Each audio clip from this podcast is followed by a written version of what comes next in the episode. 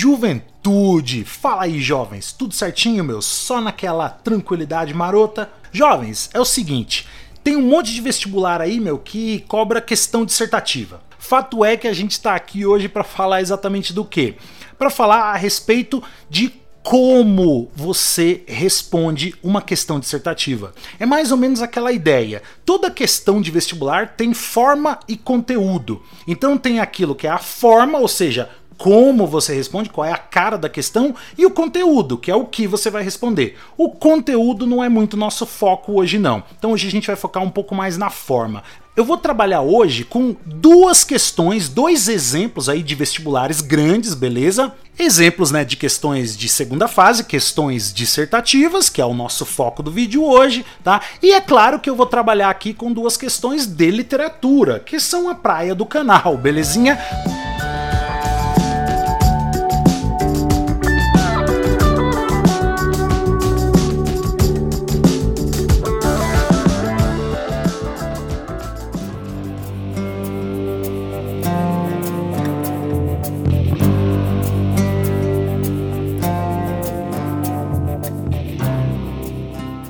Uma boa resposta de questão dissertativa tem que ser uma resposta completa.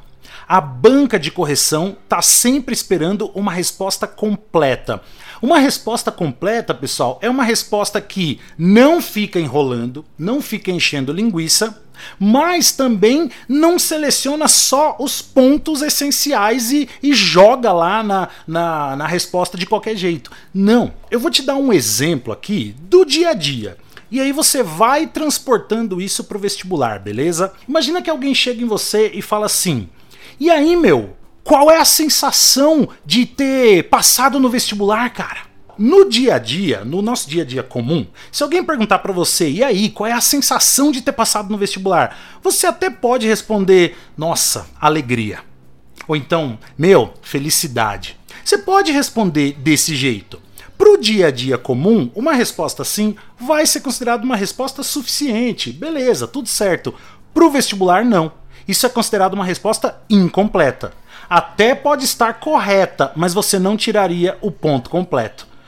Como então você teria que responder essa pergunta?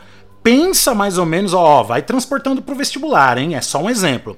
Então pensa que no vestibular você teria que responder da seguinte forma: a minha sensação por ter passado no vestibular é de alegria. Ou então, depois disso tudo, né, é de felicidade, ou é de puro êxtase, sei lá o que você responderia, mas você teria que colocar aí essa introduçãozinha na resposta.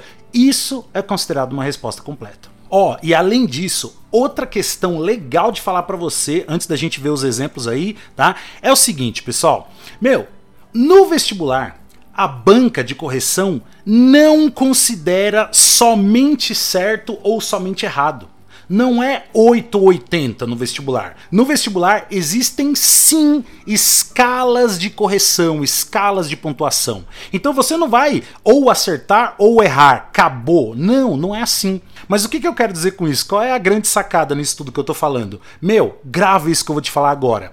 Não deixa questão em branco. Não faz isso.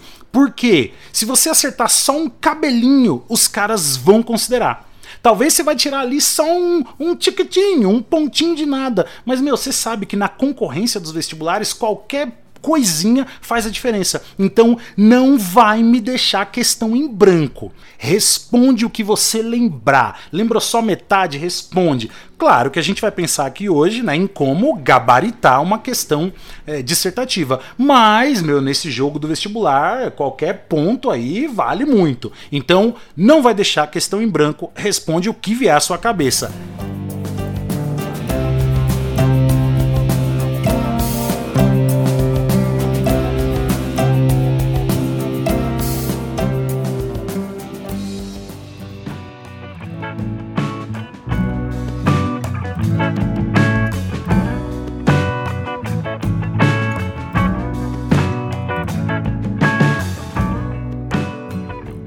Aí, jovens, para a gente trabalhar aqui com exemplos, Eu trouxe duas questões para vocês, beleza? Duas questões é, ao estilo segunda fase. Tá? A gente vai trabalhar com uma questãozinha da Unicamp e depois uma questão da FUVEST, beleza? E aí eu vou ler o enunciado com vocês, tudo certinho, e depois a gente vai pensar o quê? Primeiro, em algumas respostas é, que seriam respostas mal formuladas, Tá? Apesar de, de, não, de não estarem totalmente erradas, elas seriam consideradas respostas mal formuladas, então você ia tirar pouco ponto.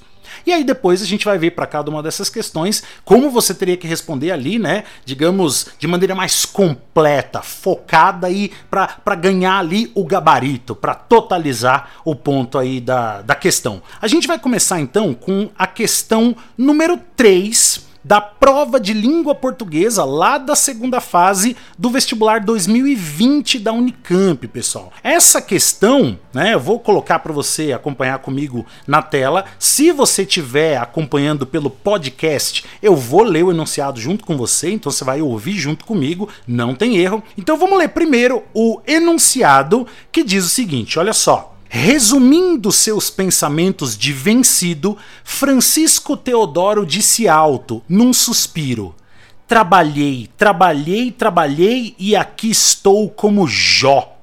Como Jó, repetiu ele furioso, arrancando as barbas e unhando as faces. Não lhe bastava o arrependimento, a dor moral, queria o castigo físico, a maceração da carne para completa punição de sua inépcia.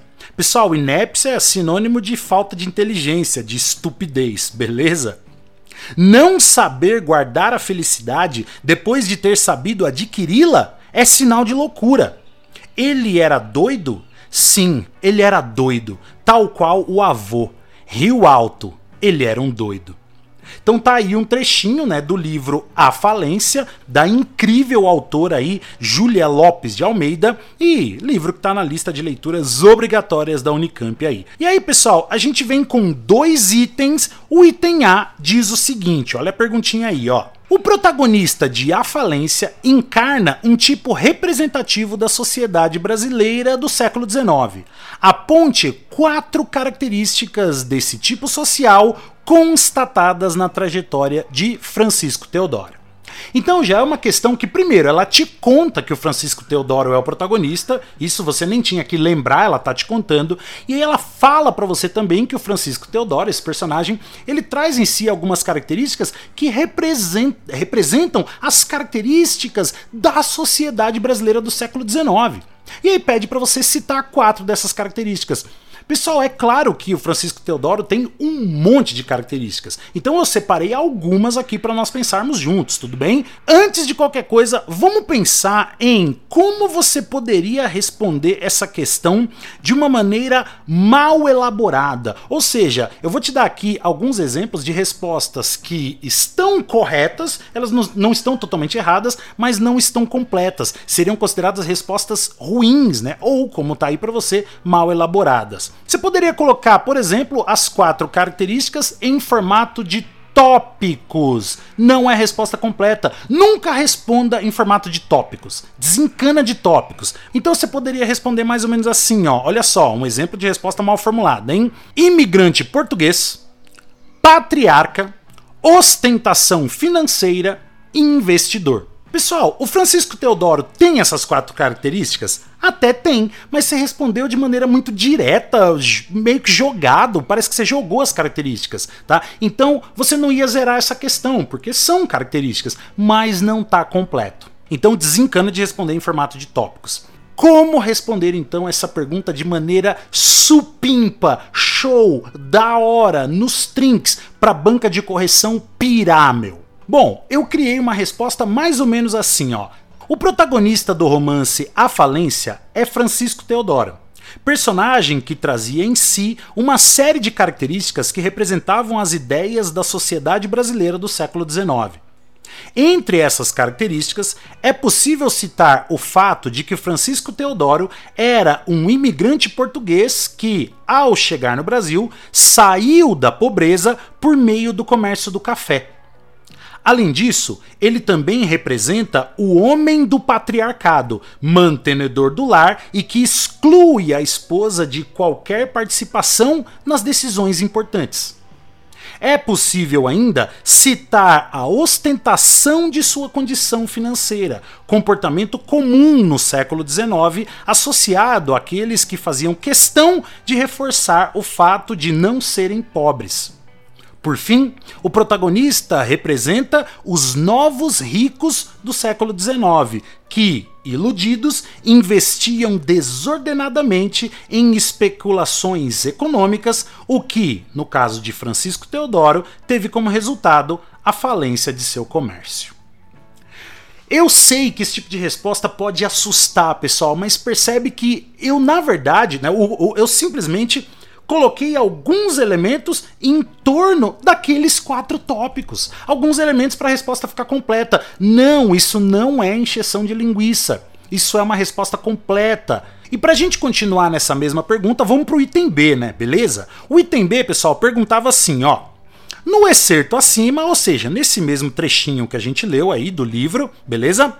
O narrador se detém no momento em que o protagonista, atormentado, revê sua trajetória e se recorda do avô.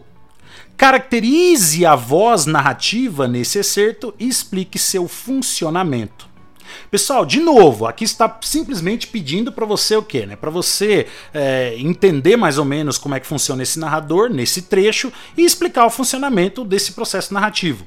Se você olhar lá de novo no trechinho, você vai perceber que primeiro a gente tem um narrador ali, ó, resumindo seus pensamentos, né? Depois dos dois pontos, a gente tem ali é, dois travessões, né? Trabalhei, trabalhei, depois como Jó repetiu ele furioso. Isso aí é o discurso direto, a fala direta do personagem.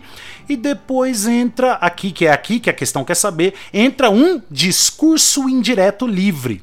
Lembra que o discurso indireto livre não é difícil, não.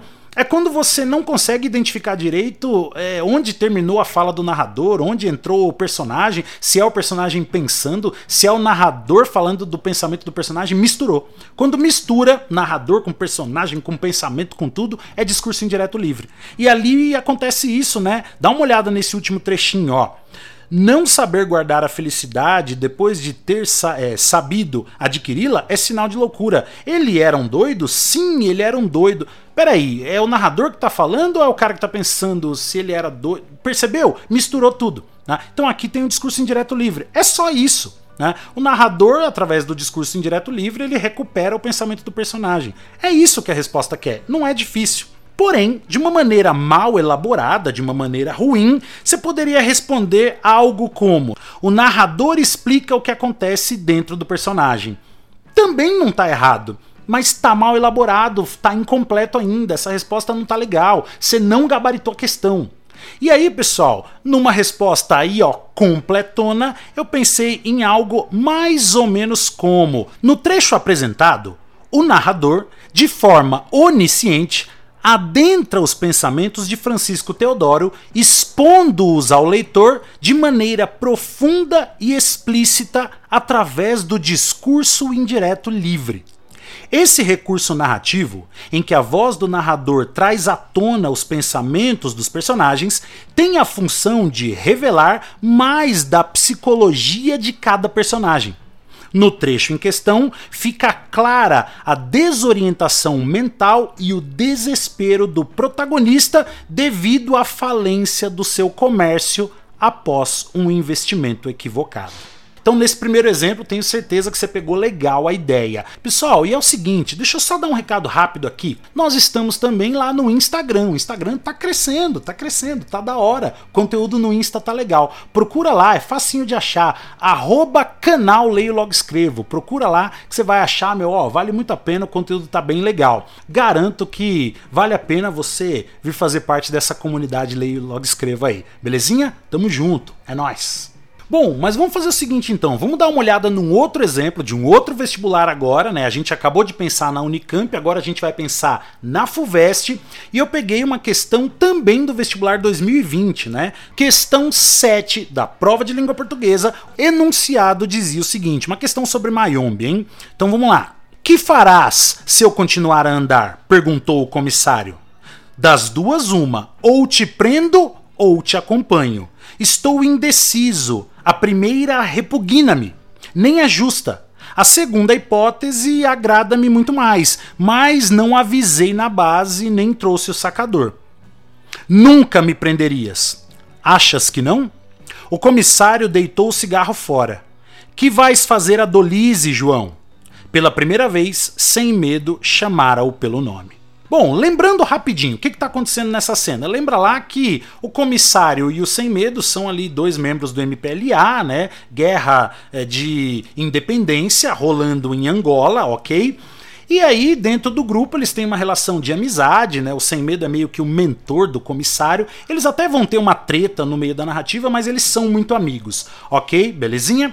E aí, meu, Nesse ponto, o que, que acontece lá em Dolise? Dolise é uma cidade afastada da base, né? E lá em Dolise ficava, né, morava a Ondina, que era noiva do comissário. Nesse diálogo aí, o comissário tinha acabado de descobrir que a Ondina tinha tido ali um relacionamento amoroso com o André, que era outro membro do, membro do MPLA beleza?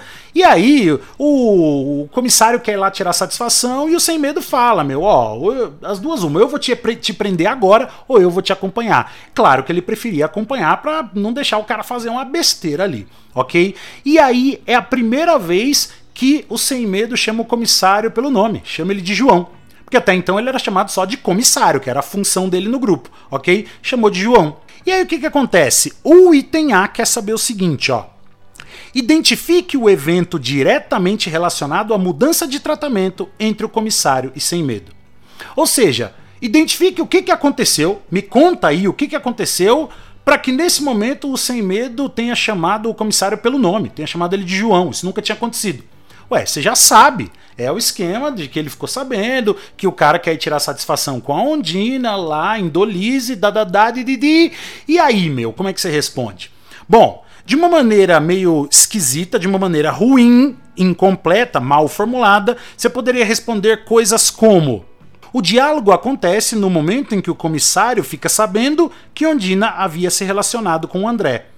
Ok, é verdade, mas só isso? Pô, tá certo, mas vamos responder de maneira completa. Algo, por exemplo, como: O diálogo em questão ocorre após o comissário ter conhecimento de que sua noiva, Ondina, havia tido um caso amoroso com André, também membro do MPLA.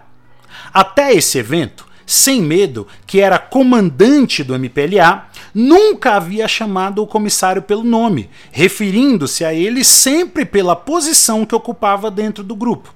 Por conta do momento difícil que o comissário estava enfrentando em sua vida pessoal, com mágoa e incertezas associadas a Ondina, o fato de Sem Medo chamá-lo pelo nome João, representa o momento em que a relação entre os dois deixa a formalidade e a frieza típicas da hierarquia militar e dá lugar a uma proximidade repleta de compreensão, afeto e empatia. De novo, o coração da resposta já estava lá naquelas ideias meio mal formuladas. Aqui você só melhorou, pegou o coração da resposta, tornou uma resposta completona. Já o item B queria saber o seguinte, ó. Sem medo não é um apelido aleatório. Justifique a afirmação com base em elementos do desfecho do romance.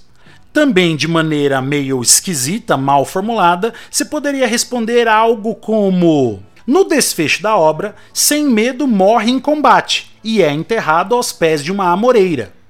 Tá, aí até falou do desfecho, mas morrer em combate é necessariamente sinônimo de bravura? Não, o cara podia estar em combate morrendo de medo, e aí não justificaria o apelido sem medo. Então, como é que você poderia responder de maneira completona? Pessoal, eu pensei em algo mais ou menos assim, ó.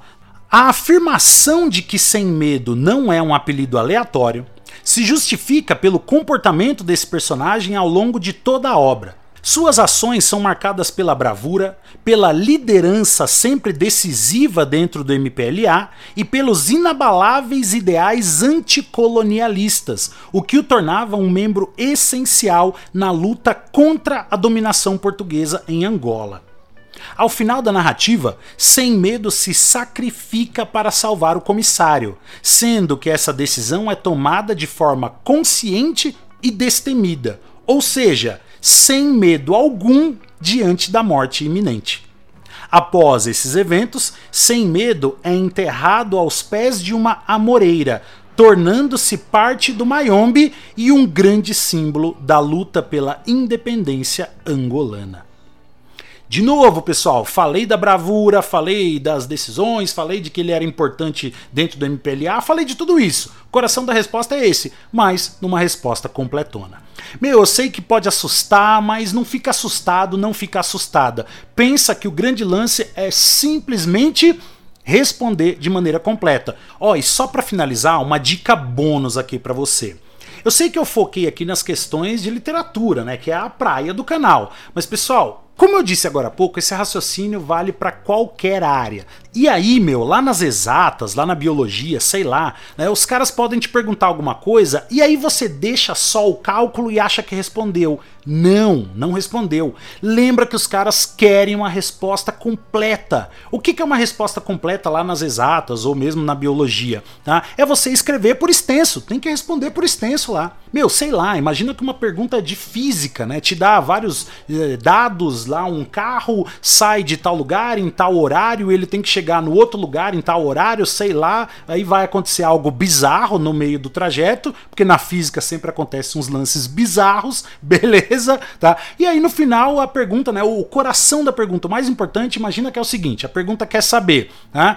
A quantos quilômetros por hora o carro tem que estar no ponto C. Aí o cara vai lá, faz todas as contas, deixa lá as contas, chega no resultado final, circula o número e sai andando. Não. Quando você fizer isso, você até pode circular o resultado, mas depois você tem que escrever lá embaixo: resposta, dois pontos. Né? No ponto tal, o carro, né, o veículo vai estar a tantos quilômetros por hora. Ponto. Percebeu ou não? Então você tem que colocar uma resposta por extenso. Tem que ter a respostinha lá.